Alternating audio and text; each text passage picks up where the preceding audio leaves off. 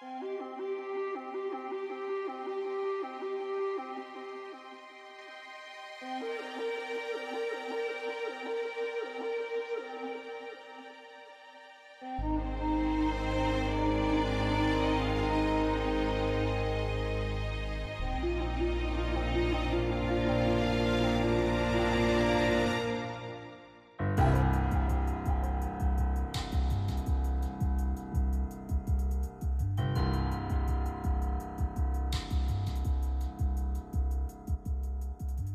El cine, cual niebla intransitable, nos impide acceder a su misterio. Es, pues, inefable. Postra la razón y petrifica los discursos, porque no puede explicarse, y sin embargo, lo dice todo.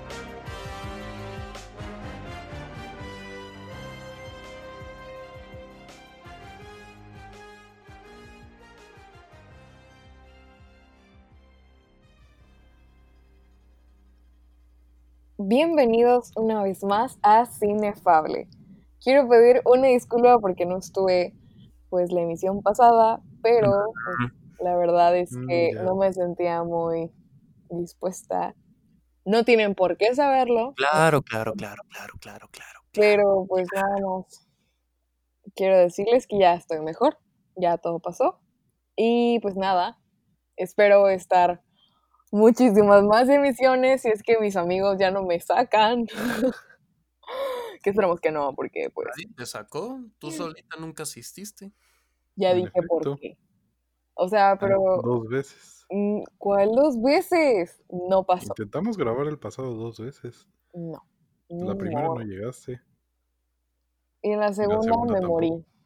Es distinto. Pero bueno, eso no importa. Mm, Ahorita ya. ya, sí. pues nada, como ya vieron, no estoy para nada sola. Estoy con mis compañeritos. Por favor, preséntense, amigos. Ah, bueno, yo soy Lili, ya lo saben. ¿Me presento tú o te presentas? ¿Me presento tú o O me presentas tú? Eh, alguien tenía que hacerlo. Te presentas yo. Bueno, pues yo soy Serge. Un gusto aquí ya estar. Resulta que no morí en la edición pasada. Yo digo que si eran balazos porque quien echa nomás dos cohetes sin echar más. Pero bueno, sobreviví. Alguien que no tuvo dinero para los demás cohetes. Ah, puede ser. Pues bueno, gente, como dijeron antes, sean bienvenidos a otro episodio más de Cinefable en el que Lily compensará su incumplimiento laboral, repasando algunas noticias, Ya. En donde veremos dos películas curiosas, una bastante buena y otra que tengo unas ganas de poner a parir como no tienes idea. Pero bueno, Ahora, Y ahorita recordé que ni sabías qué películas ver, así que sí, fue incumplimiento. mm, ya. Pero mira, que te perdone Dios. ¡Ay, cállate! Mira, sí las vi, ¿ok? Y las disfruté. Bueno, una no, pero la otra sí. Pero bueno, amigos, vamos con las noticias de hoy. Claramente me tocan a mí porque pues tengo que compensar lo que no hablé la emisión pasada, porque pues yo sé que les encanta mi voz. No es cierto, ya voy a empezar, perdón.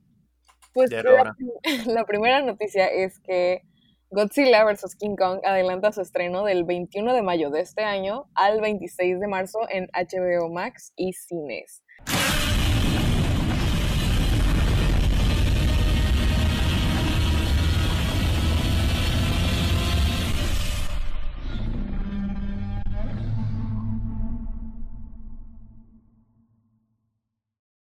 Dios mío. O sea, bueno, aquí claramente tenemos a un fan. Esperemos que, bueno, como van las cosas, no sé si en cines se vaya a estrenar. Yo creo que en pues, Turbo sí en HBO Max, pero pues, amigos. Mira, como los cines no abran para esas fechas porque la pandemia sigue, yo empiezo a quemar casas. Ahí lo dejo. Va a pasar lo que pasó con Wonder Woman, que aquí se estrenó creo que una semana, cerraron cines. No, creo que un fin de semana. Cerraron cines en la Ciudad de México y pues ya la gente que quería verla, pues ya no pudo, porque como no hay, bueno, no de manera legal, como no hay HBO Max, todavía en México. No hay HBO Max para todos. Pues este estreno simultáneo no llegó a HBO Go, que es lo que hay ahorita en el país. Pero llega a internet, así que no se preocupen. Pero no es lo mismo que verla en cines. Y eso me deprime. Oigan, ya puedo ver, ya me dejan ver Doctor Sleep. Pues ya que pensé que ya la habías visto. Ajá, yo ya la vi, qué pex. Les digo que me descargué el torrent. Pues íbamos a verla. El sí, pero eso era antes de pandemia, papá. Ajá, o sea, Por eso le estoy pidiendo permiso. No, pues Bueno. Ocupa ahorita mucho espacio. se agradece el sentimiento y la lealtad, pero pues de que valió, valió. así es. Gracias. Perdón, Lili, continúa. Bueno, vamos con la siguiente noticia. Este, a ver, espero que les encante mi sonido de, de noticiero. Bueno, no. Revelan imágenes del reboot de Mortal Kombat y detalles de la escena inicial. Y yo quiero decir, sinceramente, mil disculpas, porque en verdad no tengo mucho conocimiento de este videojuego o película o lo que sea. Pero el hecho de que uno de Se los trata de ser un monje y repartir James la paz por el mundo. Mira, el- lo que a mí me importa es que el productor va a ser James Wan. Y eso ya tiene toda mi atención y emoción. Y punto. Apuesto tres ramens a que no la va a ver. Yo dije ya tiene mi atención, más no dije que me iba literalmente a lanzar a verla. Ir- irla a Así ver no sé, significa lanzarse a fuerzas a verla. Igual y en una de esas llega alguna referencia a TikTok y sí se la termina echando. Así es. Quiero decir, amigos, que yo soy de esas personas que luego dice que no va a haber cosas, pero de la nada si TikTok dice, pero es lo mejor que puedes ver, como el live action Attack on Titan. Bueno, es TikTok, Y ahí no, voy espe- yo. no esperes mucho coeficiente intelectual ahí. ¿Qué me estás queriendo decir? El único live action así que intenté ver fue el de Death Note. El de Netflix, cuando me di cuenta que nomás era para... No, Yo vi los dos, no ah, bueno, sí vi manches, los ay. dos, pero... pero estaba hablando como de remakes de anime japonés. Pero pues, ya cuando vi que, que era nomás como una historia alternativa donde donde él no Like. muere. Mm, spoiler alert, El L dice. Pues no me gustó. Mm, Pues ni modo, ¿no? Me Prosigamos. cae gordo.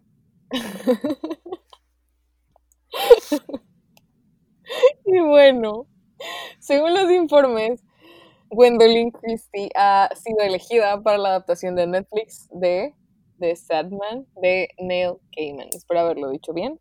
Perdón. Este, ¿Algo que quieran comentar de esto, amiguitos? Pues ojalá hagan un buen trabajo, porque a pesar de que se supone que está involucrado Neil, pues lo mismo pasó con el live action de, de Avatar, que sigue en desarrollo, y al final, pues los creadores de la animación original terminaron dándose de baja porque efectivamente pues Netflix no les daba la libertad creativa que supuestamente les habían permitido.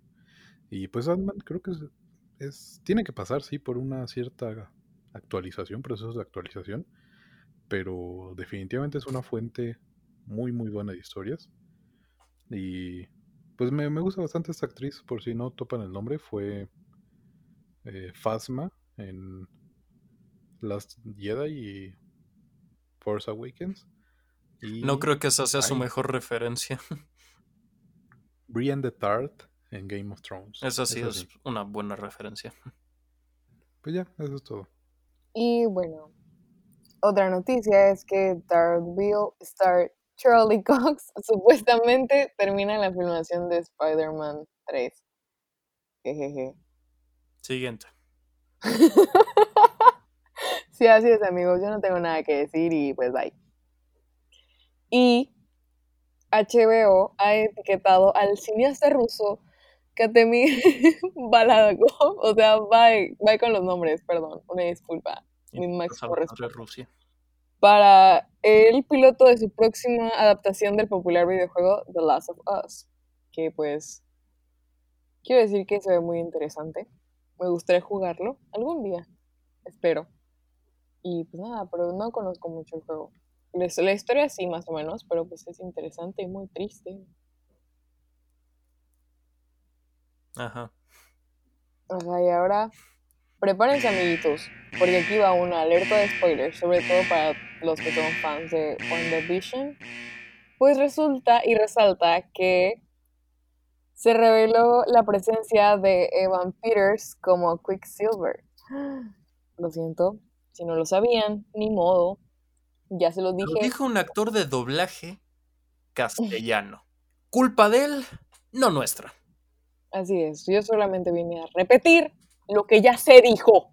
Y pues bueno, este, por último, la noticia de hoy es lamentable, pero al mismo tiempo, pues espero que si este, encuentren al culpable, que es que Dave Bautista ofrece recompensa por atrapar a quien talló la palabra Trump, o sea, el nombre Trump, con el apellido, en el lomo de un manatí. Amigos, no Sí, Sergio hace unos días y no sé, qué tan enfermo que tus, tus padres nunca te quisieron. para, tienes que estar para desquitarte con un animal que literalmente no te hizo nada. Eso es lo que hacen los manatíes, nada.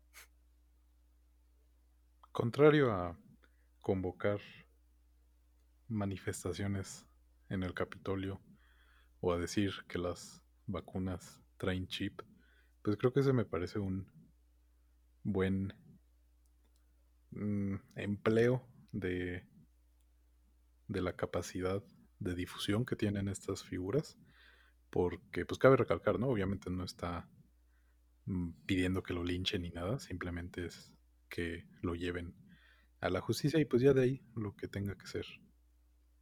Yo lo lincho sin reparo alguno, brother. Es más, por mí que le metan, que le metan un fierro al rojo vivo por donde no brilla el sol. Pero bueno. Este, ahí para que Lily tome apuntes en su carrera de influencer. Uy, ¿cuál? Pues entonces, bueno, brevemente, eh, ¿vieron algo en su semana que quieran comentar? X-Files. Pues creo yo ya acabé una serie que se llama Parasite. Creo que ya lo había comentado hace como dos emisiones. Y me gustó mucho. O sea, hubo partes donde sí me quedaba entre este duelo de quién realmente son los monstruos en, pues en el mundo. Y creo que ya está más que claro que somos nosotros, los, los seres humanos. Y que realmente si nos llegan a invadir criaturas de otro mundo, lo que sea, el hecho de no entender el por qué hacen las cosas o el por qué pasan las cosas y ya todo quererlo como resolver con violencia es la razón por la que, pues amigos, si morimos es porque nos lo buscamos, literalmente.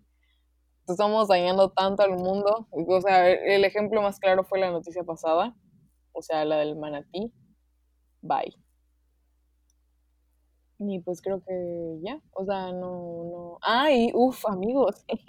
bueno, esta no la vi, la vi hace como una semana, lo iba a decir en la emisión pasada, pero ni modo.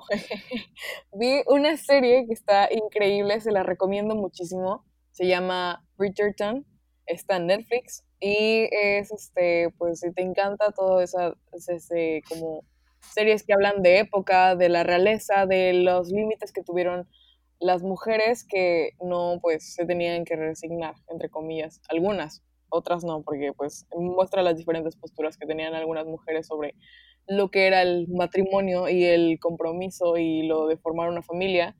Y me encantó, creo que pues que se pudieran como que ver cada postura de diferente. Es como un...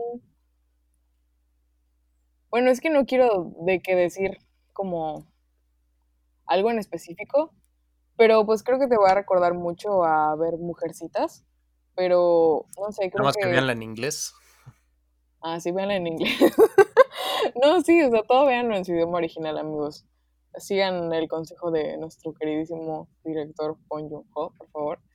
Y pues nada, está muy bueno. Creo que si les gusta todas las partes como de colores pastel y adornos bonitos y todo eso, de castillos enormes y mansiones, y obviamente cosas de la época, yo creo que les va a encantar el diseño de arte de Bridgerton. Además, los vestuarios están padrísimos y yo creo que sí se van a enamorar de ciertos personajes. Y ya, creo que eso es todo. Muy bien. ¿Vale? Mm, Ya lo dije, puro X-Files. Ok. ¿Dónde están las que tú viste, Lili? Este, ambas están en Netflix, ah, tanto Parasite como Bridgerton. Parasite no es un anime. Sí, Bueno, lo más reciente que vi fue Logan de 2017. Ya la había visto, por supuesto. Uf, película. Pero vi por primera vez la versión noir en blanco y negro que sacaron. Y creo que me gustó más que la versión normal, ¿eh? Está muy, muy bonito. Cómo, cómo encaja con este, pues, género como híbrido entre, entre superhéroes y medio westerns. Y te permite como enfocarte más en las texturitas, en aquellas zonas donde efectivamente la luz da de lleno, que suele ser los rostros de los personajes. Y hubiéramos escogido 300 en lugar de, digo a Logan en lugar de 300. no sé por qué. Confirmo. Cualquier cosa en lugar de 300 hubiera estado mil veces mejor. Guarde, pero- guardémonos, guardémonoslos. Porque pues, no tenemos preparado para esta película. También los, las actuaciones de, de. Ay, ¿cómo se llaman? De Hugh Jackman, de Patrick Stewart. Y también es de, de Daphne King, la, la pequeña Laura. Están bastante chidas. Y al menos, no sé si fue cosa mía, pero al verla en blanco y negro, como que sí. Me. Bueno, le ponía más atención a todas las expresiones que tenían a su actuación, pues en general. Y no la recordaba tan, tan chida. Pasemos entonces al platillo fuerte, entonces. ¿Quieren Les empezar primero por.? Les bueno, propongo una cosa, les propongo una cosa. Como saben, como sabemos que la choncha choncha es B de Vendetta, ¿les parece si empezamos por la que se nos va a hacer más fácil? Simón, también Vámonos. eso les iba a preguntar. También volvió a ver Endgame y. Ya tenía. En 2020 no la vi ninguna vez. Pero está chida, ¿eh? Me volvió a gustar. Yo nunca la vi, perdón. Yo la vi una vez y para mí fue suficiente. Vámonos primero con 300 de 2016, dirigida por Zack Snyder, Ay, ay, por Snyder, ay, Gerard Snyder. Butler, Lena Headey. Vamos, vamos a poner esta película patas arriba. Creo que vamos a herir el corazón de muchas personas. No creo, ¿eh? Pues, ¿qué decir de 300? Creo que como le mencionaba hace unos días Ale, pues es realmente una película, otra de esas películas eh, de mero entretenimiento. Mencionábamos cuando hablamos de, de Duro de Matar, pues este estereotipo de la masculinidad física que no sé desde cuándo, puede que tengamos antecedentes hasta de Tarzán, de Conan, de sobre todo de Conan, ¿no? De estas figuras de la antigüedad, de estos guerreros Hércules en Nueva York. ¿Eso existe? Es la primera, que si no me equivoco, es la primera película de Schwarzenegger. Vaya. No sabía que eras fan. Te Eh, dije sus gustos, muy fan. Sí. Debí verlo venir. Tú, ve- tú ves una película que es mala, pero da risa de lo mala que es, te pu- puedes estar seguro de que yo estoy ahí. Ya sé, neta nadie. Y pues es esto, ¿no? La... Bueno, no solo 300 hace eso, incluso hay otras películas como Gladiador que podríamos, o Troya, que caen en este aspecto. O sea, creo que todavía más Troya, ¿no? Con Brad Pitt ahí en su elenco. Eh, pues encuentran en estos modelos de la antigüedad, bueno, que son realmente reinterpretaciones, ¿no? Porque de ello no tenemos más que los retratos que justamente nos llegaron a través de uno que otro escrito, eh, historias, canciones, etcétera, La etcétera, ¿no? historia solo se puede contar a través de imágenes, escrituras o canciones. A menos que seas el titán de ataque. Eh, Basta con las referencias, por favor. o el cuervo de tres ojos. Pues es lo mismo que, que Duro de Matar.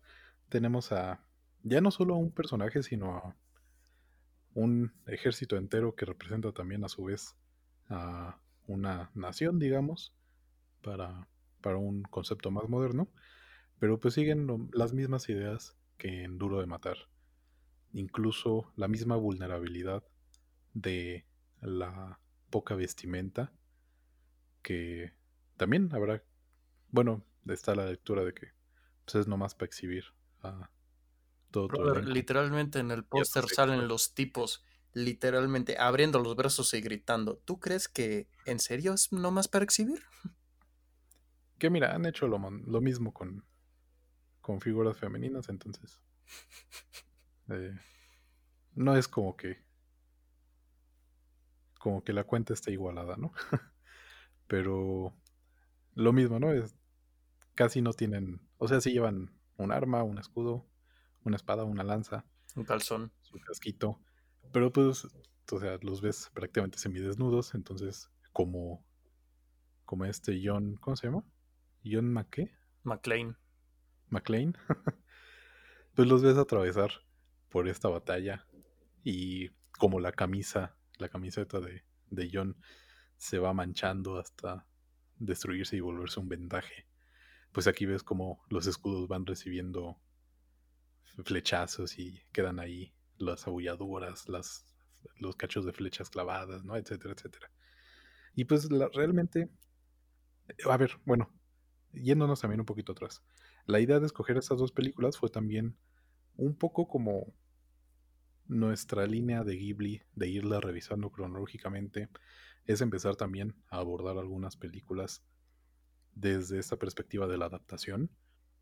300 adapta un cómic, una novela gráfica, ahí depende del término que quieran usar, de Frank Miller y creo que alguien más, no recuerdo, pero el principal es Frank Miller. Y es autoconclusiva, es bastante cortita. Tiene. El arte es, es de Frank. El color no estoy seguro. Pero. Pues esa es la idea, ¿no? Con estas dos películas. Abordar como estas. Que justamente también. También por eso dejé pasar que fuera 300 esta. Fuera justamente para abordar dos adaptaciones de. Pues de esos bastante grandes referentes del cómic. Y de entrada, el cómic es lo mismo, ¿no? O sea, puede pasar que en una obra se adapte mal, se adapte íntegramente, eh, solo retome algunos elementos, pero 300 es tal cual una adaptación íntegra. Puede también abrir una discusión interesante de qué tan válido es adaptar una obra si lo único que haces, bueno, si tu principal elemento de interpretación y de retomar la, la fuente original es llevarlo lo más textual posible a tu nuevo medio, ¿no? Ahí, por ejemplo, también vi Patterson recientemente, retoman esta frase de que la poesía es intraducible, eh, el arte realmente en general puede serlo, y pasa todavía algo más curioso cuando lo pasas de un medio a otro. Obviamente no puedes adaptar un edificio a, a una canción, ¿no? Pero justamente en estos medios narrativos sí se presta bastante. 300 es esto, es una historia, una épica actual, cabe recalcar, que tampoco se preocupa por mantener una, una base histórica apegada a, lo que se conoce como, como la realidad, pero pues intenta hacer una oda a la masculinidad física y agresiva eh, que ya habíamos planteado. O sea, realmente viene siendo lo mismo que Duro de Matar, pero con más Jones y menos ropa para todos los personajes. Hasta donde recuerdo, el cómic no tiene la participación del personaje de, de la reina, de esta Lina. Sí, creo, creo, que eso fue más capricho de Snyder. Ajá. La verdad está chido porque aunque sea das ahí una participación femenina, ¿no? No digo que cumpla, para nada está cerca de cumplirlo, pero la verdad es que Lina es una gran actriz. Todavía la odio por ser Cersei Lannister pero, o sea, odio al personaje. pero la verdad es que es muy, muy buena actriz. Y un poco también como lo que intentó hacer Peter Jackson con, con ahí dos de sus personajes femeninos en, en El Señor de los Anillos, viniendo de una fuente que también cojea muchísimo. Pues no cojea, de plano está, está paralítico en cuanto a inclusión femenina. Pero, pues bueno, Snyder tiene este estilo, lo ha mantenido en todas sus películas. Bueno, no recuerdo ahorita lo de la de zombies que hizo, ¿cómo se llamaba? ¿Hizo una de zombies? Sí, un remake. Ah, Dawn of the Dead. Ajá. El amanecer de los muertos. Tal vez debería volver a verla, a ver qué tal. Pero sí. Eh, ¿Quieres que nos aventemos la filmografía de Snyder? No, dije yo, ustedes no. Aunque Sí, conociendo no, gusta echarse cosas malas, le entran, ¿eh? No, no, no, no, no. Ahorita me están diciendo que no, pero algo en, en el fondo de sus almas dicen sí, sí. sí. Pónganselo en TikTok y ahí. En ya el-. Exacto, en el fondo de mi alma solo dice, hazle caso a TikTok. Y ya. Al fondo de su alma está gritando como los espartanos. ¿Cómo era? Au.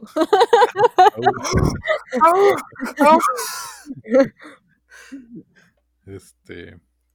En Batman vs Superman, en El Hombre de Acero, En Soccer en- Punch. Soccer Punch, por supuesto. Notamos mucho el estilo plástico que tiene Snyder, que es este estilo con un color muy saturado y a veces, a veces no, en el caso de 300 sí, una presencia importante de grano. La verdad es que en cuanto a términos de, de estética, el estilo de Snyder queda bastante bien para adaptar esta obra porque de entrada el arte de Snyder eh, pues no es precisamente eh, respetuoso con la anatomía ni cosas por el estilo, ¿no? Me da risa porque hay incluso eh, los dibujos donde llegan a aparecer muchos soldados, se nota que hubo una parte en la que ya de plano Frank Miller decía, ay no, qué hueva dibujar tantos soldados y nada más ves ahí los, los trazos al, al aventón pero tiene el color, un color como de pintura, que obviamente no es lo mismo al estilo plástico que vemos con Snyder, pero tienen un efecto bastante similar porque le da bastante textura a lo que estamos viendo y también tiene un, una atmósfera bastante amarillenta que impregna todo. No creo ahí realmente que haya una intelectualización de lo que significa, simplemente fue como la novela gráfica tiene el amarillo como predominante, vámonos con eso también. También intenta recrear varias, bueno, varios encuadres lo más cercano posible a varias escenas del cómic. La verdad es que en cuanto a eso, le queda bastante cool. Y Snyder también, pues es un vato en toda la extensión de la palabra. Y tiene preferencia, bueno, toma decisiones para constantemente estar glorificando la violencia visual. Hay un montón de formas de ver la violencia, por ejemplo en John Wick eh, constantemente vemos cómo, cómo las personas mueren, cómo John Wick mata personas, etcétera, etcétera, ¿no? Mientras que, por ejemplo, en Nunca estuviste aquí, de Lynn Ramsey, de la que hablé brevemente el episodio pasado, opta por hacernos saber que está pasando algo similar a lo que vemos, por ejemplo, en John Wick, pero no lo vemos en pantalla. Aquí, por el contrario, Snyder en todas sus películas, bueno, en esas que mencioné al menos, yo supongo que en las zombies también, porque se presta completamente a eso. Sí. eh, Snyder sí te embarra la violencia en la cara. Incluso en 300, creo que es 300 y Soccer Punch, donde más la podemos notar, porque hay un montón de cámaras lentas que te, dice, que te dicen, mira, esto está pasando, mira cómo encaja su espada en los enemigos, mira cómo se desangran, mira sus pectorales, etcétera, etcétera, ¿no? Eh, les digo, esto puede o no gustarles. En lo general, creo que a ninguno de los otros tres nos termina de encantar, pero pues siendo lo más objetivos posibles, dada la base eh, que intenta adaptar, eh, pues sí, le va como anillo al dedo, como ninguna de sus otras películas. Y pues al menos est- está entretenida, ¿no? Visualmente, eh, para pasar el rato. También le pesa que creo que pudo haber durado menos y condensarse mejor. Pero, pues ahí está, ¿no? No, no va a dejar de existir. Eh, hay mejores películas, obviamente, en las que pasar tu tiempo, pero a lo mejor para verla por primera vez, por curiosidad, está bien, pero no esperen más que en Duro de Matar. Todavía Duro de Matar trascendió en la historia. 300 ahí. Y bueno, ahí, por ejemplo, Sucker Punch también tiene. tiene un estilo bastante parecido a este. Pero. Pues como la historia. Como que está dando saltos entre ser una cosa y ser otra. Para al final decantarse en su plot twist. Que está bueno, ¿no? Pero perdiste toda la película echándote videoclips. Que están chidos. Pero que son videoclips, no son una película. O son escenas de videojuegos, a lo mejor. Cinemáticas de videojuegos. Pero. Pues sí, se queda corto. Creo que The Snyder es la mejor película que ha hecho. y está entretenida, al menos. Ahora sí, pelense por ser el que sigue. Pues bueno, Lili sigue muteada, así que supongo que iré yo. Sí, por favorcito. Bueno, contrario a lo que ustedes dos pensaban y contrario a lo que muchos pensaban, no vengo aquí a defender la película.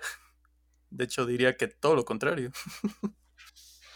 ya que, como dijo Sergio, pienso lo mismo, podríamos decir que esta es la mejor película de Zack Snyder y eso es decir mucho. Me lo crean o no. Eh, pero mira Watchmen. Watchmen es horrible. Y el, que, y el que diga lo contrario, brother, hazte un examen. No estás bien. Watchmen sería la peor que hubiera hecho si no hubiera hecho Batman contra Superman. Dios mío. Pero en fin, como vimos, esta tiene el color, podríamos decir, característico de Snyder, aunque con una excepción. Y es que si bien en sus demás películas casi siempre predominan los tonos oscuros, oscuros, oscuros, para que casi no se vea nada, es, creo que con una sección excepción en El Amanecer de los Muertos. Pues aquí literalmente es como si alguien hubiera aventado un bote de pintura amarilla sobre todo el escenario y venga, ya tienes la escenografía. Y lo tienes ya sea como iluminación o como fondo del escenario en prácticamente toda la secuencia, toda. Incluso en las Este sí también es el cómic, porque te digo que a Miller le da flojera dibujar, entonces no dibuja fondos. ok, voy a tratar de no comparar esto con el cómic. O sea, vamos a aplicar la de siempre, que, que esto pasa en el cómic, no, no es tanto una justificación. A ver, yo sigo el consejo que me dio un amigo a la hora de ver una película basada en un cómic. Espero no haya sido lo mismo que te engañó con WandaVision 3. No, no me engañó. Este.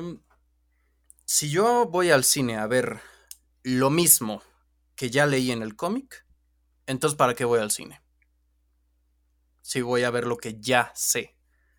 Así que. Yo sigo esto, así que. ¿Qué se le, qué se le va a hacer? De hecho, para mí, a ver si me voy a equivocar, la única escena en donde no hay ni un toque de color amarillo es la escena sexual golosa entre el rey Leónidas y su esposa, que, oye, aquí mi pregunta, ¿era necesaria? La del oráculo también. Creo que en el cómic no está lo de Leónidas y, y Lina. ¿eh? No, porque en, en, la de, en, la del oráculo luego enfocan a Leónidas y los. Los efeos, ¿cómo se llamaban? Cefos, creo, ¿no? No me acuerdo. Luego los enfocan ellos también, luego tienen medio la cara manchadita de, de amarillo. Pero eso del oráculo también dura El un espiráculo, sí. Sí, sí abrí el cómic para ver qué tal estaba. Y son dos páginas lo que le, le, le dedica al oráculo. Pero Snyder sí de plano tiene ahí su clip. Snyder, ¿todo bien en casa, amigo? Y yo voy a poner esta parte. Y se sentó. Dos, Sí. Ya. Y de hecho, la escena, la escena de Leónidas y la reina Gorgo, a ver, yo entiendo que llega a haber cierto erotismo en, alguna, en algunas películas. Normalmente llega a ser sutil, aquí casi casi que... De aquí a llamarlo una escena... Perdón, no por... Había medio paso. Ya no, ya no un paso, literalmente medio. Eso también responde a este modelo de masculinidad. No llega a ser tan explícito como, como duro de matar, pero pues, la misma razón por la que de, la nada hay un póster de una mujer desnuda en duro de matar, es la razón por la que aquí tienes el, a la oráculo semidesnuda y la escena de Leónidas y su esposa. Sí, aparte me dio un montón de asco ver cómo, o sea, literalmente era una niña, o sea, y el, el persa le dijo como de te voy a traer más niñas vírgenes todos los días, así van a ser distintas, y era como de no, ¿qué? me dio un montón de asco.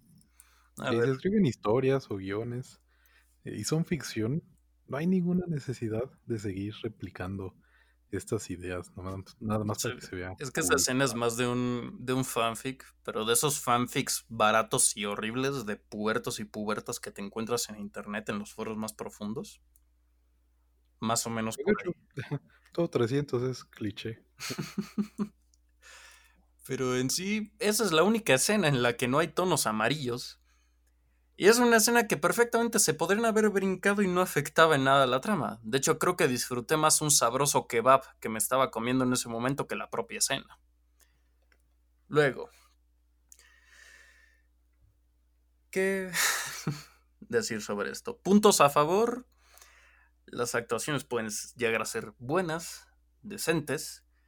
Hay algunas que sí parecen un tanto exageradas, sobre todo por lo clichés que llegan a ser los diálogos hasta la muerte de, oh señor, con toda la batalla.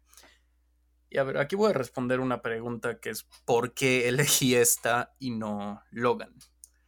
Bueno, considero que Logan y otras películas que también tenía en mente, como Batman el Caballero de la Noche o incluso Deadpool, entre otros, yo creo que ya son películas muy sonadas de las que todos hablan maravillas o desgracias. Y el otro día estaba pensando, no me, no me acuerdo mucho de 300, nadie se acuerda mucho de 300. Eh, es de Snyder, tiene tendencias a ser mala. Así que eh, vamos, vamos a ver qué pasa. Y sinceramente esta película la recordaba peor.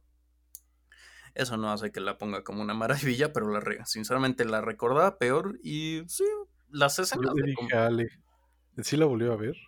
No planeaba volver a verla porque sabía a qué me enfrentaba. A Snyder. Y dije, bueno, voy a volver a verla para ver si la recuerdo bien. Y la volví a ver y pues la neta es que no hay nada que recordar. Pues no.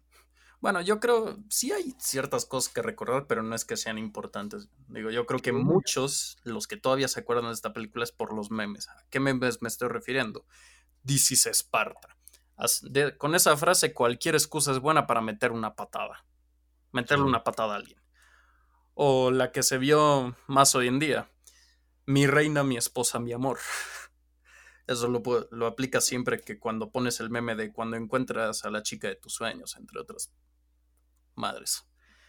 Ah, sí. También el de Soy un Dios generoso. ese lo usé quién sabe cuántas veces. Pues en cuanto a decir, como, quitando el cómic, como película histórica, se queda cortísima. O sea, perdón las cosas como son. Sé que mucha gente se nos va a enojar.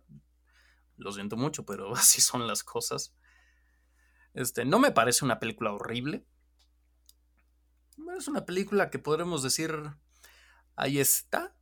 Tuvo, podríamos decir, un pequeño o moderado boom. Ahora es cuando me viene toda una legión a mi casa a decirme que no es cierto y que por eso me van a linchar, pero bueno, en fin.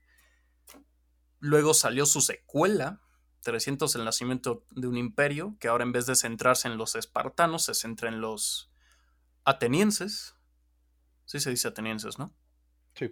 Ok. Que a mí es algo curioso me pasó porque yo primero vi el nacimiento de un imperio, que bueno, no es secuela intercuela porque pasa a la misma vez que la primera, pero luego le sigue. Primero esa la fui a ver al cine y ya después por internet acabé viendo la primera.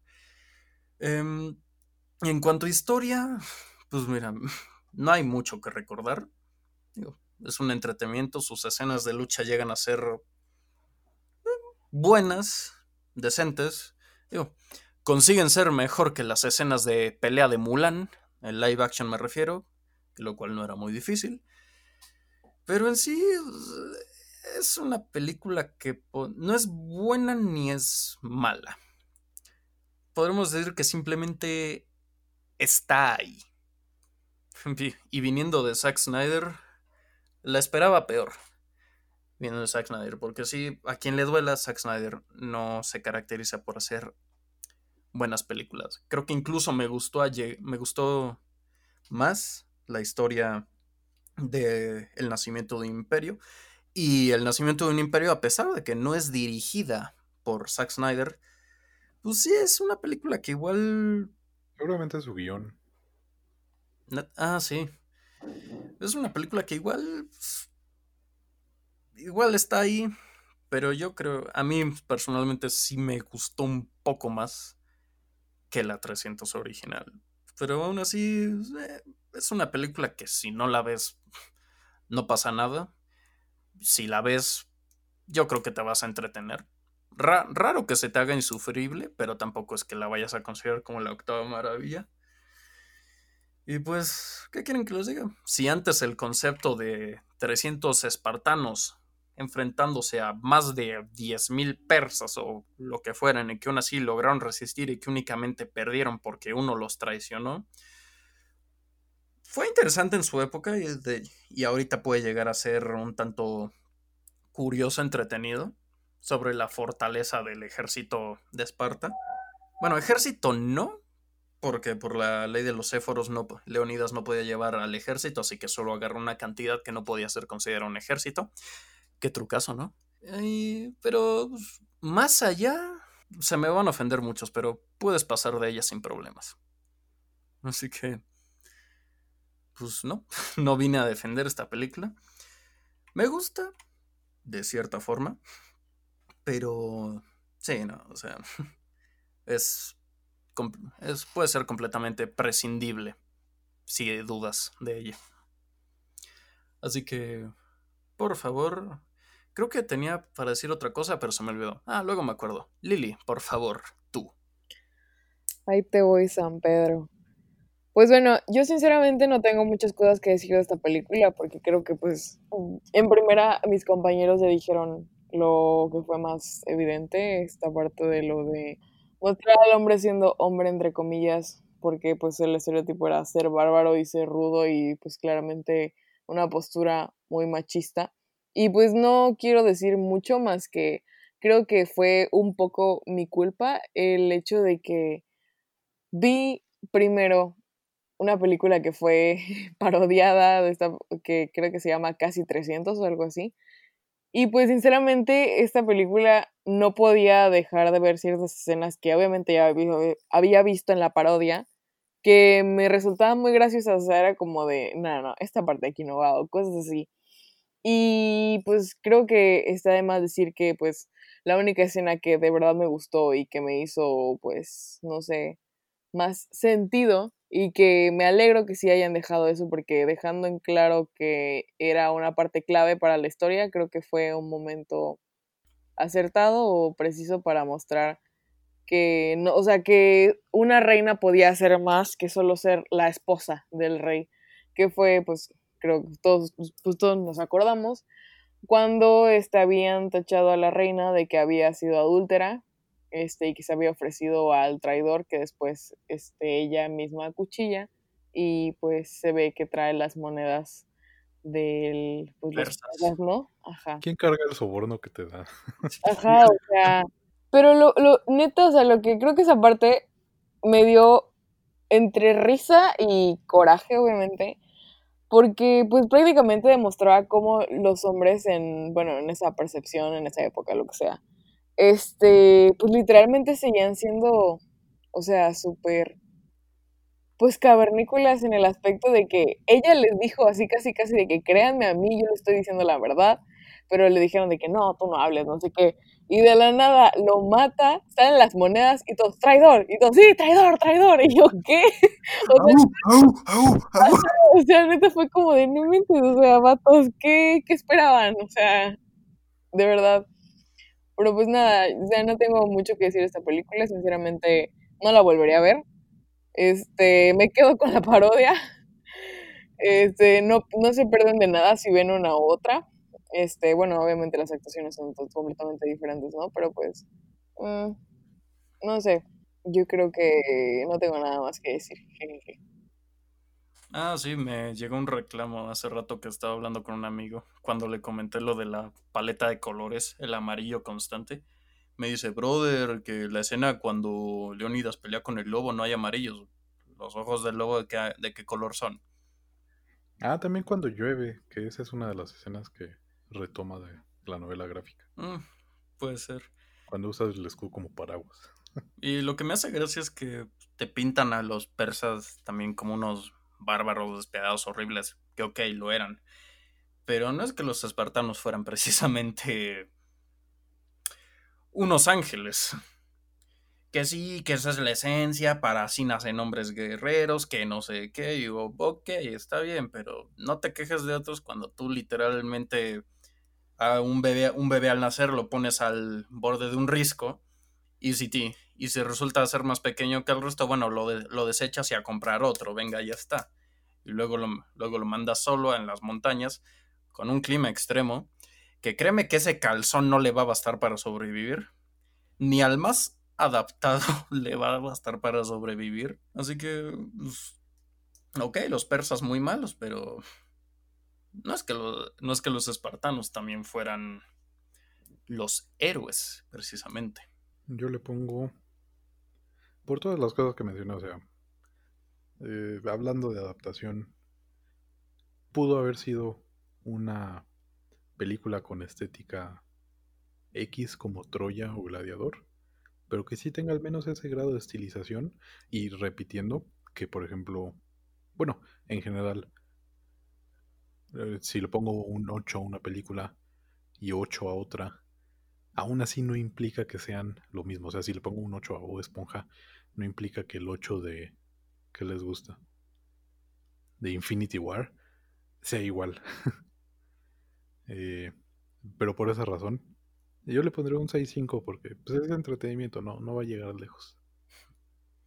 Yo creo que le pongo un un 5-5. Yo le pongo un 4 y fui generosa. Es que tú no eres de Esparta. No. Muy bien. Pues entonces ya, terminamos con 300, que es de, que dijimos 2006. Vámonos con B de Venganza, V for Vendetta. La verdadera joya. De 2005. Pues, bueno, a mí me pasó que vi la película antes que leer el cómic. El cómic lo leí después. Y luego cuando fue mi cumpleaños, Sergio tuvo el gran detalle de regalarme la versión de... Le pegué al micrófono. El, el detalle de regalarme la edición de 30 aniversario, creo que era. Creo que sí. O sea, la, la tengo aquí atrás. No la alcanzo, pero sinceramente tanto el cómic como la película yo diría que valen la pena, sí o sí, aunque en la película se llegan a tomar ciertas libertades, pero como, pero como dije antes, a esta película hay que juzgarla como película, no, no como es que no respeta al cómic, que no sé qué. Lo que dije de las adaptaciones ya lo dije antes. Pero en sí, nos. Me gusta la ambientación. En sí. De hecho, qué bueno que Zack Snyder no la tocó. Sí, para los que sigan ardidos con el Snyder Cut. Sí, va a ser un fiasco. Pero en sí las actuaciones de Natalie. Las actuaciones a destacar yo creo que serían las de Natalie Portman. Espérate, la gata. Voy a investigar, no sé si Hugo Weaving fue solo de voz o realmente estuvo en... No, según yo sí, tanto se metió en el traje y puso su voz. Por cómo es, sí esperaría que hiciera eso. Pero voy a investigar. Creo que la, ambientación está bien lograda. a pesar de igual ser una ambientación, podríamos decir oscura, ya que mayormente llega a las escenas importantes, la mayoría llegan a transcurrir durante la noche, no se, se llega a sentir natural, no tal cual una noche o una oscuridad tan artificial y plástica como lo veríamos en Batman v Superman, Snyder. Pero, pues, aún así, los villanos, eh, Mr. Creedy, el, el presidente, o ¿cómo se le llamaba? ¿El primer ministro? Canciller. El canciller, el canciller. Que por cierto, eh, es John Hurt, que falleció, me parece, el año pasado o hace dos años. Salió en Alien, en es Ollivander en el universo de Harry Potter. Así es. Sale en Snowpiercer, que es de Bong Joon-ho. Y en un montón más, un gran actor. Hasta en Doctor Who salió. Fue un doctor, de hecho. Pero bueno. F. En sí. Pues no son villanos muy destacables. Como personas individuales me refiero. Como, como grupo ya sabemos que tienen un significado mucho mayor. El canciller, pues podríamos decir que es el que está medio obsesionado con mantener el poder. Mientras que, o al igual que Mr. Creedy, son los malos, que son malos por el simple hecho de que son malos. Eh, vuelvo a decir, esto me refiero como personas individuales, aunque ya luego vemos que tienen otros trasfondos, pero en sí, cuando están en la primera instancia, te dan totalmente esa, esa perspectiva. Ahora, cuando los ves en grupo y sin que ellos estén presentes, toda la influencia que manejan, sí te llegan a transmitir otro rol que no esperarías. Bueno, sí esperarías, pero no de la misma forma.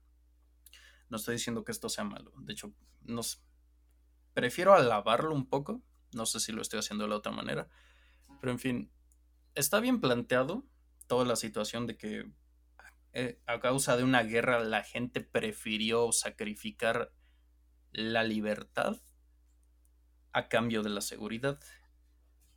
Y de hecho, si llega a plantear, fuera de los ideales de Vi, ¿qué es más valioso?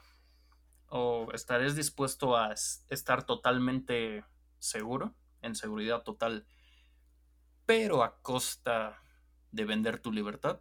Porque tal cual te lo plantea el mundo, solo puedes tener una de estas dos cosas. Y como dicen, Vi no es un. no es una persona, no es un ser. Es un, es un ideal cualquiera. Cualquiera puede serlo. Incluso, incluso en los últimos momentos él lo dice.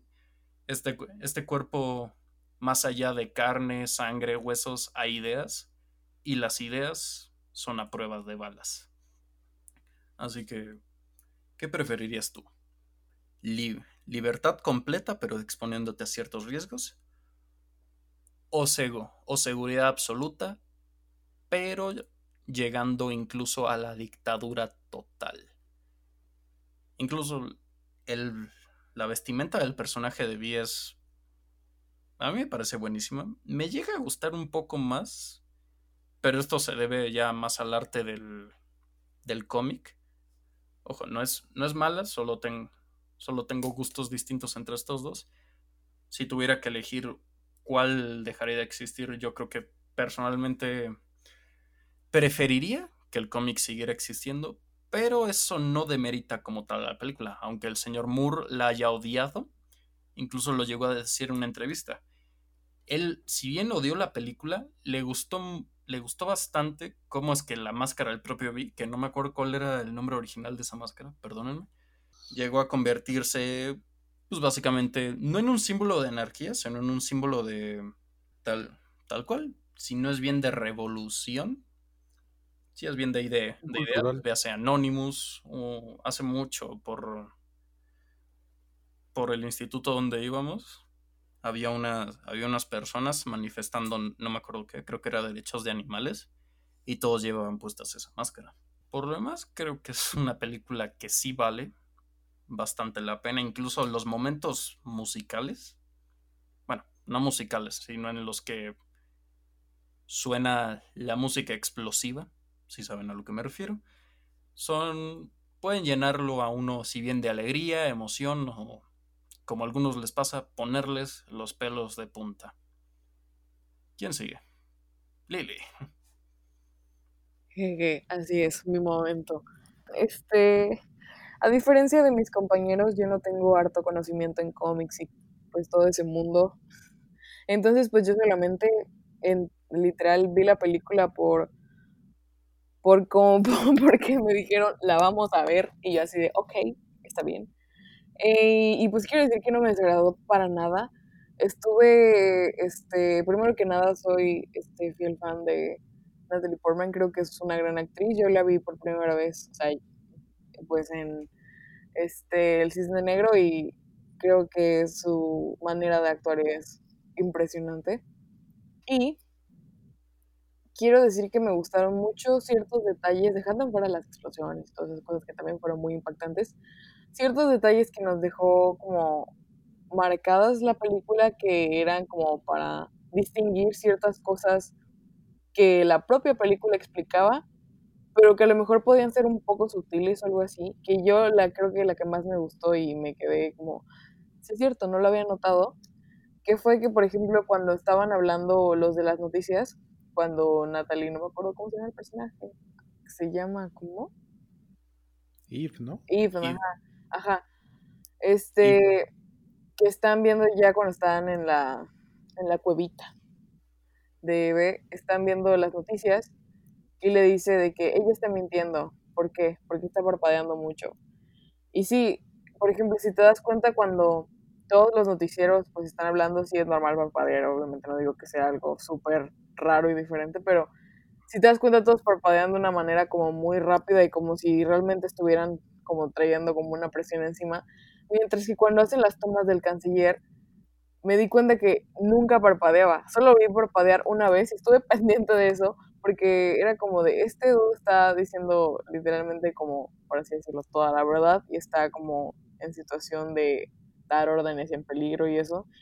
Y el hecho de que no parpadeara, creo que fue un, para mí, bueno, fue un plus a su personaje, porque era como de, o sea, eh, o sea, parecía prácticamente un robot y el hecho de ya, cuando vemos cómo este, pues ve, o sea, le da, le concede a, pues al, no me acuerdo cómo se llama, al güerillo que trabajaba para él, pues matar al canciller, o sea, ver esa vulnerabilidad de ya, por favor, piedad, cuando él no la tuvo y ahí sí parpadea un buen, fue como de, wow, lo rompieron. A mí me gustó esa parte mucho. Y, este, también creo que otra escena que yo, bueno, me permitió darme cuenta que literalmente la película se había poseído de mí, o sea, y me había como tratado como de ¿cómo se podría decir? Que yo me identificara o que me sintiera como atrapada por ella fue en el momento en el que por un momento nos hicieron creer que la historia de pues la reclusa que vivió al lado de de B pues era cierta y falsa, ¿no? O sea, fue fue un juego de emociones en el que por un momento creí y después sentí el enojo y la rabia que sintió Ivy de por qué me hiciste esto, o sea, qué, qué, qué esperabas, o sea, y, y, y, busqué todas las maneras posibles para tratar de perdonar a ese sujeto y no las encontraba hasta que él mismo las dijo y fue como de, ok, entiendo el punto por el que lo hiciste, pero pues tampoco es justo, ¿no? Y ahí fue cuando dijo como de, pero exactamente, ¿por qué si, si pasan estas cosas que no son justas, te sigues aguantando y sigues callando y sigues evitando hacer un cambio. O sea, no estás a favor de... O sea, te quejas de que pues todo está mal y así, pero no haces algo por el, porque eso cambie. Y, o sea, tampoco se trata de que dependa solo de ti, pero creo que la parte más impactante obviamente fue cuando pues toda la gente se alzó y justo mientras sonaba de fondo la voz del canciller de quienes no cumplen la cuarentena este, serán ejecutados y no sé qué, fue un, una de las frases o momentos más impactantes. Y creo que ya lo había escuchado pues muchas veces.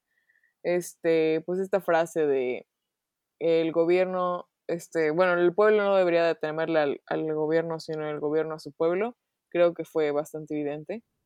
Y pues otra, otra cosa que quiero decir, que a lo mejor me salga un poquito más de contexto, que pues bueno, yo sabía que esta máscara pues era la que usaba Anonymous para todo lo que ha dicho desde Estados Unidos y todas esas cosas, pero siento que obviamente las personas que ya son fans y, o sea, que les gusta mucho este cómic, película y todo eso, el hecho de que vean que este personaje diga las realidades en la época actual, siento que fue como un momento en el que, no sé, fue como de realmente esto está pasando y me siento como en la película, ¿sabes? ¿Y ahora qué me toca hacer a mí?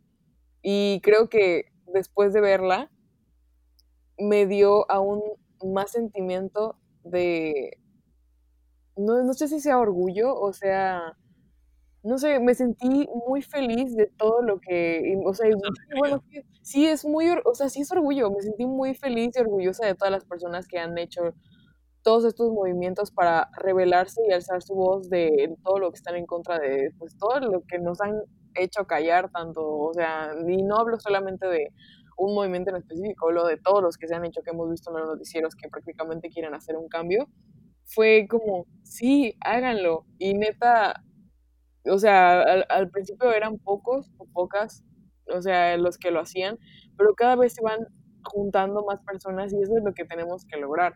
Y no sé, fue, fue como un momento en el que, no sé, me dio como, no, es que fue un momento muy impactante, o sea, yo, yo, yo sentí una energía de que yo quiero hacer esto, o sea, yo, o sea, pues ustedes ya me conocen, soy cero, o sea, puedo ser muy extrovertida en ciertas cosas, pero casi para quejarme de algo no puedo, pero sí, cuando se trata de algo que es injusto, no tienes por qué callar. Entonces, ¿por qué lo sigo haciendo? Esa es la verdadera pregunta. Y sí, o sea, creo que esta película me ayudó en cierta parte a saber que literalmente la realidad superó a la ficción. Pues sí, oye, es como... No es broma cuando después de ver esta película desde la primera vez se te quedan como esas ganas de, oye, ¿por qué me quedo callado? Mira, si bien en su tiempo, en su tiempo, 300 o su secuela te daban ganas de convertirte en un guerrero, a secas, con, eh, tú la vuelves a ver hoy en día y no se te quedan ganas de mucho. En el caso de Lily no se te quedan ganas de volverla a ver. En cambio, yo que he visto esta película B de Vendetta, unas cuantas veces, incluso desde antes de leer el cómic tal cual, o novela gráfica, depende del término que uses, aún te sigue dejando aquella sensación como de libertad, lucha, o, o simplemente expresión, o que la justicia tiene que llegar, la misma desde la primera vez que la vi. Y creo que esto es un muy buen punto a favor Puede que falle un poco como adaptación, eso ya nos comentará bien Sergio más adelante. Pero aún así, creo que no deja de ser una película bastante importante dentro de lo que cabe. Muy bien, vamos a lo que ruge Chencho. es lo que truje. lo que ruge. que ruja también. Que mi voz suba a los montes y baje a la tierra y truene, eso pide mi garganta desde ahora y desde siempre. Ya se lo he dicho a, a Lili, creo que a Ale no había tenido la oportunidad. Me percaté de que, como vi, de repente suelto frases. Ay, qué lindo. No sabía que eras un poeta. Un diccionario de frases. este. Bueno, por algo fue mi primer cosplay, ¿no? Dato curioso personal adjuntamos fotos en, el, en comentarios. suscriptores. Sí, pues la película terminó de reafirmar el impacto cultural que la novela gráfica ya tenía, ¿no? Y híjole. Bueno, para irnos por partes. Efectivamente, como adaptación, si lo ves como que una obra adaptada tiene que ser como 300, ser lo más fiel y abarcar No todo lo que hace la base original. Sí, efectivamente, V de Venganza se queda corta. No tan corta como Watchmen, pero No se la Para mí- perdonas a nadie, ¿verdad? no. Eh, es lo que podríamos llamar como una adaptación parcial, que se limita nada más a retomar los elementos que cree necesaria, que cree necesario y crea una nueva obra a partir de ello. Tal podría ser también el caso de del gigante de hierro, por ejemplo. Y pues primero eso, ¿no? Distinguir, por ejemplo, 300, que fue una, lo que podríamos llamar más una adaptación íntegra, o lo más íntegra posible, por supuesto, contra B de Venganza, que es más una adaptación parcial. Sí, eh, retoma una parte de la historia original. La novela gráfica tiene como, si mal no recuerdo, tres libros, tres partes. Muchos de los eventos de la película son solo del primer libro. Entonces retoma solo esta parte de la historia. Pero cambia un poco el contexto y alguna de las tramas. Lo que le permite también reenfocar sus objetivos. Y obviamente da el desenlace antes de lo que llega en el cómic, ¿no? Pasa también por un proceso de actualización en el que se desprende de trasfondos político-históricos como la influencia del tacherismo en la obra para la obra original, en la novela gráfica, o su contexto político, que sería la anarquía. Bueno, las ideas anárquicas de de Vi. El final, y bueno, ya iré a eso.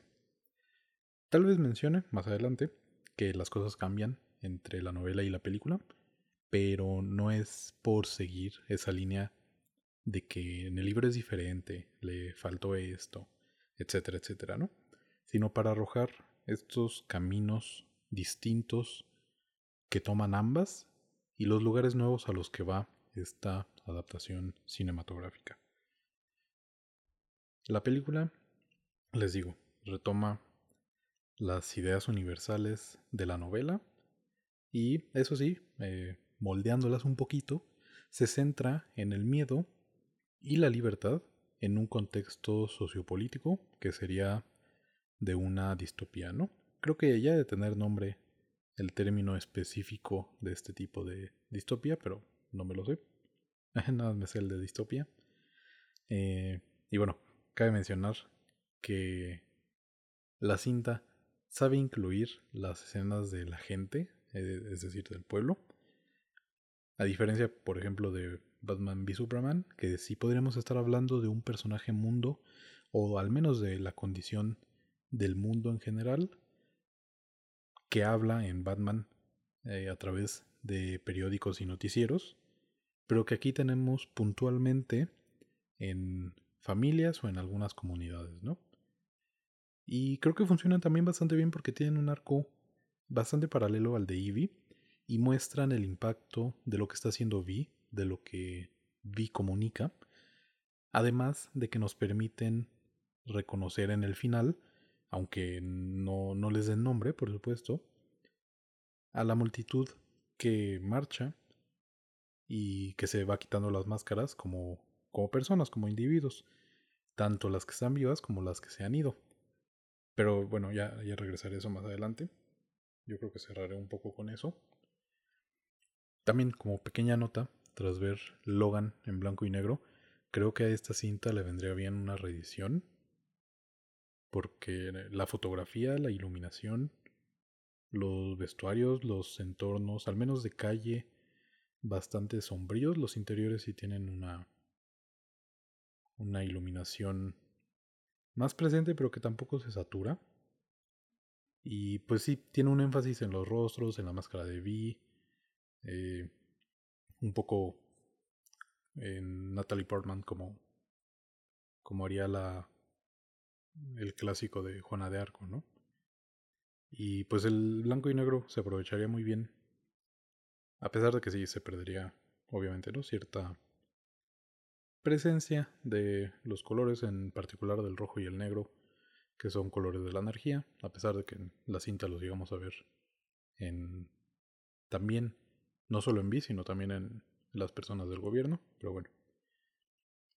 B de Vendetta entonces se centra en la sociedad distópica posterior a una guerra nuclear que afecta a buena parte del mundo. Tuvo sus secuelas en Inglaterra y entre comillas también la afectó, ¿no? Y ahí se descubre el, el twist de, del virus y los falsos ataques. Y pues tenemos este partido fascista que se aprovechó de la situación para aumentar el terror de la población, creando problemas para los que ya tenía solución y aprovechándose de ese mismo terror para que la gente los viera como la solución y les confiara así el gobierno y cierta idea de comodidad, como el mismo Vi menciona. Y que también llegamos a ver, por ejemplo, en, en Star Wars, ¿no? Es un poco todo el, todo el lío que se trae. Eh, spoiler. Palpatine al derrocar a la República e instaurar el Imperio Galáctico. Y pues eso, ¿no? El miedo y la ignorancia te pueden llevar a alejarte de personas, a hacerles daño o hasta invadir Vietnam. Las, opciones son un montón. y me gusta que el desarrollo de estos detalles en la trama, de los que sí podría prescindir, aunque sí se vería afectado su valor entero, se presenta de forma relativamente sutil. sutil. Sí tiene diálogos explicativos, porque parte de esos elementos los mismos personajes lo van descubriendo, pero son lo suficientemente concisos y va de la mano con los diálogos que saben adaptarse bastante bien del original. Son lo que podríamos llamar inteligentes y si pudieron apreciar el inglés, pues se nota mucho que la voz y las líneas de Vi destacan un montón al del resto de sus personajes. Eh, es un deleite escuchar a Weaving como Vi. Y eso sí, al retomar alrededor de un tercio de la obra original, pues no tiene oportunidad de desarrollar a fondo su distopía, el sistema que tienen y otros personajes. Por ejemplo, el, el canciller queda como un personaje plano que es malo solo porque sí. Un poco como igual el, el emperador de Star Wars, Voldemort de Harry Potter y pues la construcción de esta distopía cae en en espacios comunes que tal vez podríamos llamar clichés, pero no lo hace mal, a mi parecer, porque, repito, no pone tanto énfasis en lo que hace o dice, como decía antes, no te lo embarra en la cara como 300, que constantemente tiene diálogos que hablan de su fuerza, de, de la superioridad, hombría y valentía de los espartanos, pero no solo son los diálogos, ¿no? Sino, sino que la cinta misma te lo va recalcando toda la cinta con las escenas de batalla, con sus coreografías, con sus efectos, con la cámara lenta, la misma película en sí, etcétera, etcétera. Y el mismo final de la película sí termina obedeciendo a la intención anarquista de la original, pero al estar en esta construcción más superficial, eh, también podría leerse de forma más sencilla como el final donde el bien triunfa ante el mal, igual que en el retorno del Jedi, pero que en una perspectiva más realista se estaría frente a una sociedad que venció al sistema opresor, pero no tiene uno que lo reemplace, como Daenerys tomando Mirin o Astapor, o igual, Luke derrotando al emperador. Y pues en esas situaciones, ¿no? Cabría preguntarse, como en el final de Nemo, ¿y ahora qué? Tenemos entonces esta sociedad totalitaria en la que podemos encontrar abuso e impunidad policial, desapariciones forzadas, censura del arte, como Alemania haría durante la Segunda Guerra, o como Estados Unidos también haría pocos años después, durante la Casa de Brujas, además de regulación y censura de los medios, hay espionaje, etcétera, ¿no? Y bueno, otra pequeña nota. A través de ambas obras vemos presente el impacto personal y cultural de otras obras, no solo cinematográficas, sí por ahí vemos una, muy evidente. Y pues no son solo referencias forzadas o inconexas con lo que estamos viendo, como a lo mejor podrían ser las películas que llegan a verse en Gremlins, ¿no? Sino que no importa la antigüedad, porque le están hablando a Vi. Y no están solo ahí porque fueron, no sé, productos del gran dramaturgo inglés, etcétera, ¿no? Es como en lo personal, ¿no? Eh, no es tan radical mi postura, pero para que se entienda más esta idea, ¿no? De, pues aquí, a mí, ¿qué me va a importar si It's a Wonderful Life, por ejemplo, fue de un sujeto llamado Frank Capra o de Phil Barrera? Lo que me va a importar es la obra misma por lo que es, por lo que me dice y por lo que me hace sentir. Tampoco me va a importar lo que otras personas van a decir de ello o de su autor, etcétera, etcétera, ¿no? También por eso pues ahí está el derecho de ustedes, escuchas, de discernir en nuestras opiniones. Y supongo también es una de las razones por las que en general pongo tan, poco, tan poca atención a los nombres, pero bueno. La película también tiene cambios en, su protagonista, que en el cómic eh, está por recurrir a la prostitución para subsistir cuando se encuentra por primera vez con Vi. Y me parece que ahí es un arco que va más ligado a la idea de que Vi eres tú, eh, soy yo, somos todos, etcétera, ¿no? Al presentar a esta protagonista que ha sufrido por ese sistema y no tiene razones para respaldarlo, y sin embargo, no está luchando contra él. En la película, esto obviamente no es así, y es curioso que presenta una versión del personaje distinta, una personaje que está parcialmente cómoda con su situación, a pesar de que efectivamente ha sufrido por ella, pero está en un en una situación más equilibrada, ¿no? No de de peligro, de precariedad y sabe, aunque se hace de la vista gorda, que pasan cosas malas. También es pues es interesante porque precisamente aborda la perspectiva de un personaje que a lo mejor no ha sido orillada a pelear contra el contra el sistema. Y hasta que Vi se pasa de lanza, ¿no? En el cómic es bueno, creo que en ambos. Es más como un oye, no le debes nada a estos malditos y sin embargo, aquí estás, huyendo de enfrentarlos. Y voy a ayudarte a enfrentar tu miedo, aunque no me lo pidieras. Obviamente, ¿no? Eh, el proceso por el que lo hace es excesivo, extremista. También es, supongo que va un poco ligado a la misma idea del anarquismo, de una liberación total. Y pues vi, le inculca en ambas en ambas obras sus ideas obligatoriamente. Pero, para bien o para mal, aunque muy tarde, termina entendiendo que, como en el Conde de Montecristo, lo cegó la venganza y no puede obligarla a pelear a su lado, por lo que le, le permite alejarse. Y pues la novela sí juega un poco más con esa ambigüedad, aunque en la película también está presente es este viaje de venganza de Vi, que puede ser tres cosas. Puede ser efectivamente el pasado, digamos la historia de origen de este personaje. Puede ser también un intento por desestabilizar el sistema contra el que está peleando.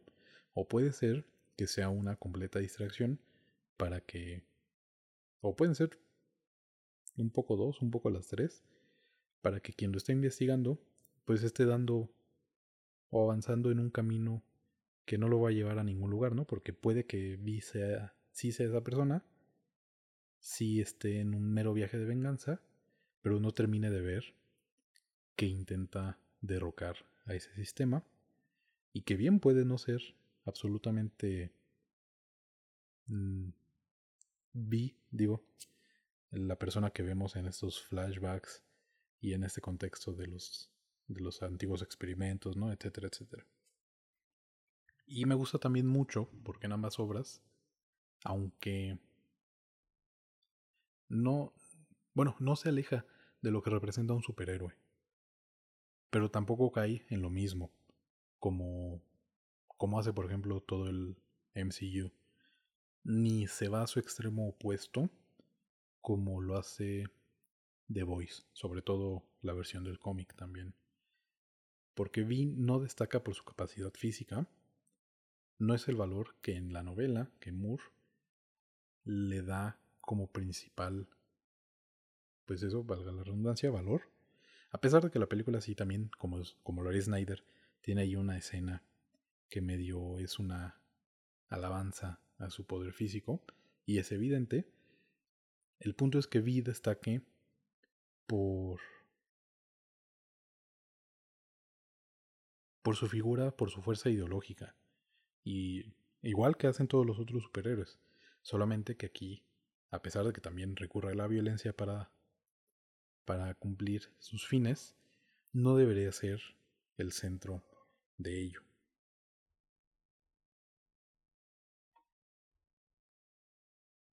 Y sobre todo, creo que B de Venganza me gusta mucho porque respeta su fuente al saber que uno de sus puntos principales no es reconocernos a nosotros mismos en B, no es en en decir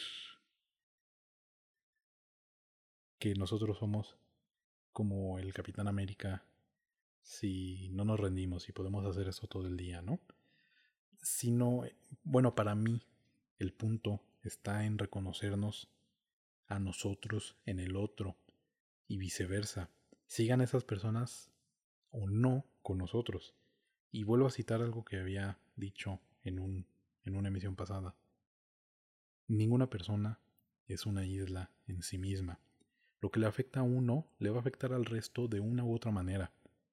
Y el cambio va a ser accesible solamente mediante el trabajo de todas sus partes, a distintos niveles, desde arriesgarse y marchar por las calles, hasta Finch, que decide no arrestar a Ivy, hasta el compañero de Finch, que decide marchar junto con el pueblo, hasta por supuesto la misma Ivy, perdón, que decide poner el tren en marcha, finalizar el, el plan de V, y también ¿no? los soldados que deciden no abrir fuego contra el pueblo. Y pues es eso también lo que ya había mencionado, un efecto mariposa. Nuestras acciones tienen consecuencias. Y aunque puedan ser pequeñas, tienen un impacto que podría o no generar una reacción tarde o temprano. Y a dónde vayamos a parar depende enteramente de todos y cada uno de nosotros, individual y colectivamente, al mismo tiempo. Y pues también, para cerrar, eh, Vi entiende que va a ser la chispa que enciende la llama, pero la venganza, este fuego que combate otro fuego, no puede o no debe seguir siendo la fuerza de reconstrucción del mañana, y es, como yo lo entiendo, la razón por la que deja a Ivy tomar la decisión.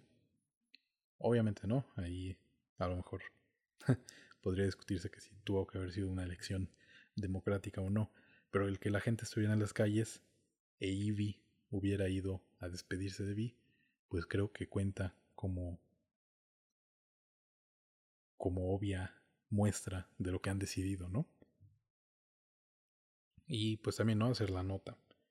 B de venganza no es obviamente un manual contra un gobierno, es un terror es un error y un terror tomar esta y otras obras como tales, como meros manuales, sino que son, por decirlo de forma muy simple, un vehículo de ideas y sensaciones que no van a conectar hasta que alguien las lea, las vea.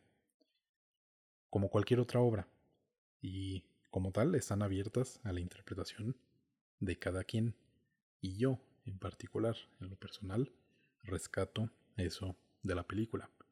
La empatía, la solidaridad, el saber escuchar al otro, como ya había mencionado con It's a Wonderful Life, la crítica, la autocrítica, el apoyar las causas ajenas, el entender cómo nos afectan o cómo, o cómo afectan a otros, el saber hacernos a un lado si es pertinente y pues todas esas cosas, muchas de las frases que dijo Vi también, ¿no? Y pues bueno. eh, estamos todavía considerando la posibilidad de... Eso fue un aromatizante, ignórenlo. La posibilidad de regresar a los... Bueno, regresar porque nada más hubo uno y no estaban, no conocía todavía a mis colegas a los videoanálisis, pero pues todavía está en, en etapa temprana ese proyecto. Yo, que, yo creo que primero habría que poder salir al mundo sin correr tanto peligro. y pues avisarles que el siguiente episodio, el episodio 12, no, el 13, perdón, va a ser, ese es el 12, va a ser nuestra última programación doble entre comillas. Vamos a estar abordando después una película por episodio. Ya después, si tenemos más tiempo, de vez en cuando haremos nuevas emisiones dobles. Pero para el siguiente episodio va a ser la última emisión doble por el momento. Y va a ser un nuevo episodio dedicado a estudios Ghibli. Son un montón de cintas, entonces nos conviene ir avanzando poco a poquito. Y son La tumba de las luciérnagas y Mi vecino Totoro. Mi vecino Totoro lo encuentran en Netflix y por desgracia creo que ahí por cuestiones de derecho la tumba no está en, en Netflix pero es bastante conocida. Eh, debe estar en internet en un montón de sitios. Y en México también, afortunadamente, se puede conseguir en físico. Y pues yo sí les quiero hacer la anotación.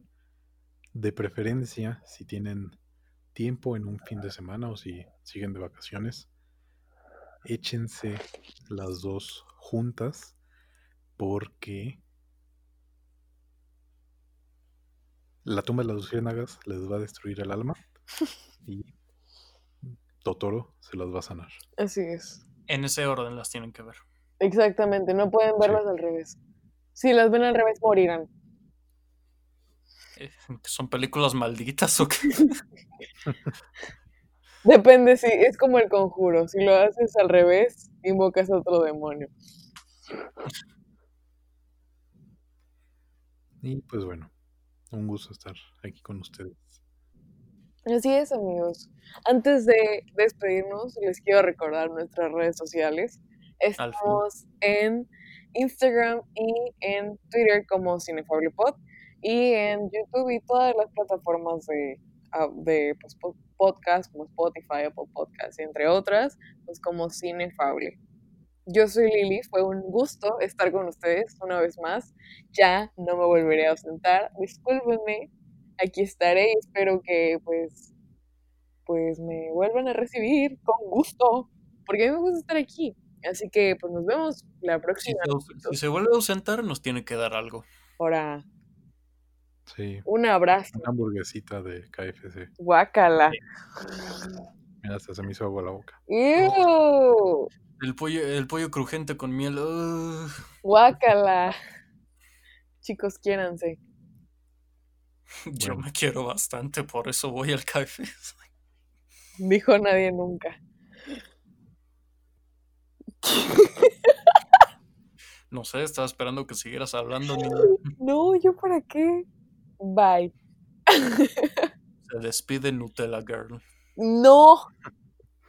Basta. Pronto habrá stream No de LOL, cierto. aparentemente. ¡Ay! No, soy Todo- pésima. Todos los miércoles en Twitch a las 8 de la noche. Neta son, se los juro. Bueno, pues cuídense, lávense sus manos, no salgan. Mm. eh, Y si salen, pónganse el cubrebocas, por favor. Que quiero ir a ver la de Godzilla contra Kong en el cine. F. Bueno, no dejen plantados a sus panas cuando van a grabar podcast. no, ¿verdad? Jamás. Esa gente que le aparta un Si rayo. se sienten mal, ni modo. Vayan. Vean Attack on Titan. Sí, vean Attack on Titan. Déjenme en paz. Y pues nada. Cuídense mucho y nos escuchamos la semana que viene. Adiós. Que la fuerza los acompañe. Bye bye, hasta otro ratito.